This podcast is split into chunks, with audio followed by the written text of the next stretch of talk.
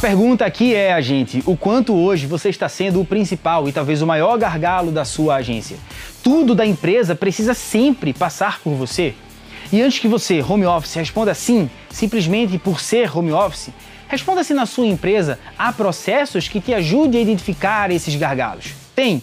Você tem um POP, procedimento operacional padrão, pelo menos para as áreas mais críticas do seu negócio? O formato da sua agência em si, sozinho, não quer dizer muita coisa.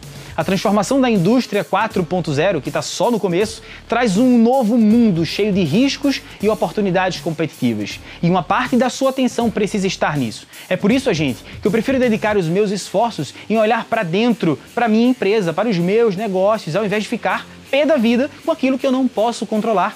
Entende? E aqui entra a relação pendência versus tendências.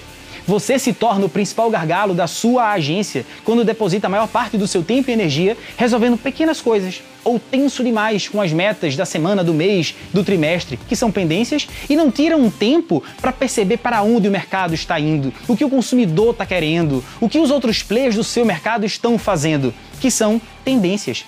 É viver literalmente apagando incêndio, sabe? Isso é cansativo demais. Todos nós precisamos de vendas, é lógico, mas você se torna o gargalo da sua empresa quando não percebe que a ânsia de vender a todo custo pode estar gerando uma tendência negativa para o seu negócio, quando, por exemplo, você lança mão de comunicações promocionais.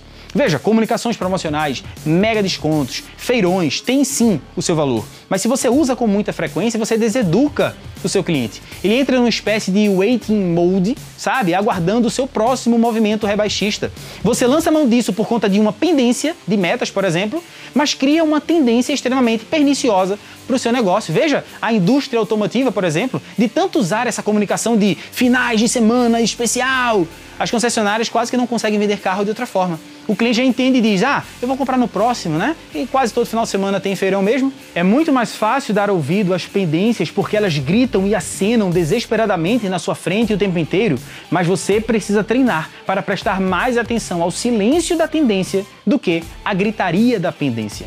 Massa demais, então. Sétimo episódio da série no ar. A gente reaja, comente aqui embaixo, deixe o seu like ou o seu dislike. O meu nome é Rafael Santos, eu sou idealizador do Agente Empreendedor e a gente se encontra no próximo vídeo. Tamo junto e bora quebrar tudo.